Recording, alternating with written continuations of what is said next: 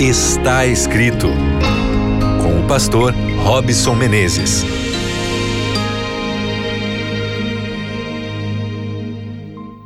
Olá para você, meu querido amigo ouvinte que está sintonizado aqui na Rádio Novo Tempo. O seu programa está escrito, está começando. Muito prazer, eu sou Robson Menezes e gostaria de agradecer o carinho da sua companhia e também da sua audiência. Que gostoso a gente passar juntos os próximos minutos meditando aqui na palavra de Deus, separando aí esse tempinho para pensarmos naquilo que nos edifica, não é mesmo?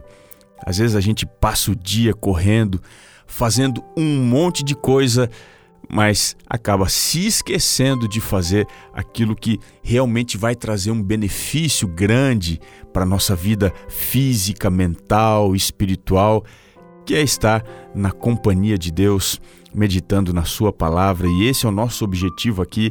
Eu quero deixar aqui um grande abraço para você que nos acompanha pela frequência do rádio, aí nas cidades de Vitória, Salvador, Belém, Porto Alegre, Florianópolis, Curitiba, ou quem sabe se você é da região nordeste do Brasil, acompanhando aí no Novo Tempo pela web. Um grande abraço para você que é aí do Maranhão, para você aí do Amazonas, da região norte também, para você que é também do sul do país, do centro-oeste, todos os lugares se sintam aqui numa grande família, a família Novo Tempo, que se conecta em torno da palavra de Deus no programa Está Escrito. Nós estamos aqui gastando um tempo nesses últimos dias e semanas conversando sobre as emoções. Elas são muito importantes, não é mesmo? Nós desenvolvemos praticamente todos os tipos de emoções ao longo do nosso dia. Então vamos estudar aqui um tema que é bastante difícil, complexo. Hoje eu quero falar com você sobre o tema da angústia. O que é angústia? O que é se sentir angustiado? Você está com esse sentimento dentro do coração hoje? Então, vamos buscar ajuda dentro da palavra de Deus. Eu queria que você me acompanhasse lá em Mateus, capítulo 26. Nós vamos ler o verso 36 e também o verso 37. Diz assim o texto: Em seguida, foi Jesus com eles a um lugar chamado Getsemane e disse a seus discípulos: Assentai-vos aqui, enquanto eu vou ali orar. E levando consigo a Pedro e aos dois filhos de Zebedeu, começou a entristecer-se e a angustiar-se. Observe que a angústia é você estar sendo influenciado diretamente pela ansiedade. Você viver um estado de perturbação. Eu não sei se é exatamente isso que você está passando hoje. É isso? Seu coração está pesado, está angustiado.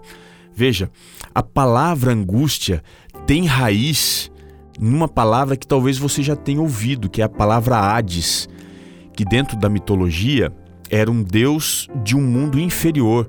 Então, o Hades era a região onde estavam os mortos. Quem vive angustiado dentro aí da palavra significa que alguém que vive para baixo, Sabe aquela pessoa que está assombrada pela morte? Ela está viva, mas é, parece que tem o gosto da morte na boca, as coisas não estão bem, ela não enxerga beleza, não enxerga leveza na vida. Essa pessoa está angustiada. Quem está angustiado vive nas profundezas da vida. É como se essa pessoa estivesse presa nos porões do sentimento. Não há luz, aparentemente não há saída essa atitude, ela está em contraste com a realidade de alguém que está livre emocionalmente, como se estivesse vivendo no paraíso. Tem pessoas que estão vivendo um bom momento, estão sentindo bem, estão sentindo leves. A pessoa angustiada vive o contrário disso.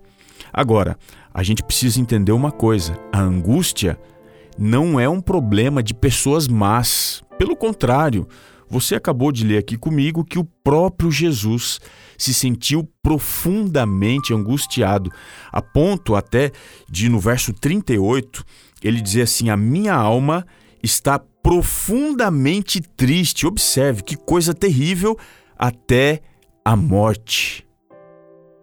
Você percebeu? Jesus se angustiou por causa do pecado que foi colocado sobre ele e fez com que a sua alma ficasse triste até a morte, como que sentindo a morte. Bom, se você está nessa situação, eu queria te dizer que você não está sozinho. Assim como anjos vieram para servir a Jesus Cristo, lá no jardim do Getsemane, Deus enviará emissários, Deus enviará ajuda. Na verdade, ele já enviou. E eu queria aqui, nos próximos minutos que a gente tem, mostrar quais são as ações de Cristo para você entender o que você pode fazer num contexto de angústia. primeira ação: Jesus, ele foi para o jardim do Getsemane. O Evangelho de João, capítulo 18, verso 2, diz que esse era um lugar que Jesus tinha visitado muitas vezes com os seus discípulos. Então, a primeira coisa que você pode fazer é procure um lugar, uma situação, um momento que lhe traga confiança. No momento mais difícil do ministério de Cristo, ele foi a um lugar onde ele se sentia bem, onde ele estava em comunhão com Deus, onde ele tinha ali condição de enfrentar esse momento sem ser derrotado, sem ser esmagado por isso. Então, a primeira ação de Cristo, procure um momento, um lugar que lhe dê confiança. Procure, você vai encontrar. A segunda coisa que Jesus faz dentro desse contexto, Jesus procura por pessoas próximas que poderiam ajudá-lo. Você deve se lembrar que Jesus tinha um grupo de doze discípulos que o acompanhavam sempre no meio da multidão onde ele viajava, mas aqui Jesus separa esses doze discípulos e traz para mais próximo de si, para que eles pudessem ajudá-lo nesse momento de crise. E observe que dentro deste grupo de doze pessoas, Jesus tinha mais três que poderiam ajudá-lo. Então lembre-se, Procure por pessoas próximas, não sinta isso sozinho. Vá à direção ou vá na direção de alguém que pode te ajudar. Mantenha sempre boas companhias, amizades que constroem e não destroem as coisas que estão aí ligadas à sua felicidade. Mas se isso ainda não lhe ajudar, eu quero dar o terceiro e melhor conselho que a gente pode tirar dessa situação aqui de Jesus Cristo, da vida de Jesus Cristo. E o terceiro conselho é: Jesus procurou a ajuda de Deus em oração. Lindo isso, não é? Jesus não se angustiou por causa da oração, mas pelo contrário, foi por causa do pecado. E em oração ele avançou contra a sua angústia para se tornar mais do que vencedor. Os discípulos pouco puderam fazer por Jesus, eles não tinham consciência plena do que estava acontecendo. As pessoas podem falhar, mas continue procurando pelo melhor, porque a ajuda ela sempre estará disponível em duas armas que são infalíveis: os seus dois joelhos. Quando você se ajoelha, Deus faz um milagre da transformação do seu coração. É lindo isso. Não se esqueça, a oração nunca falha. Você já orou?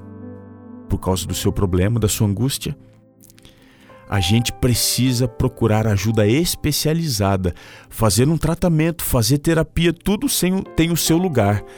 Mas a verdadeira transformação se dá em uma oração. E eu quero fazer isso com você. Senhor, eu oro em favor deste amigo, desta amiga, que talvez esteja com o coração cheio de angústia. Que a tua paz possa mudar a alma, trazer sorriso, trazer conforto e esperança. Eu te peço isso em nome de Jesus. Amém. Que gostoso estar aqui com você, meu amigo, e trazer essa palavra de esperança. Não se esqueça, nem só de pão viverá o homem, mas de toda a palavra que procede da boca de Deus.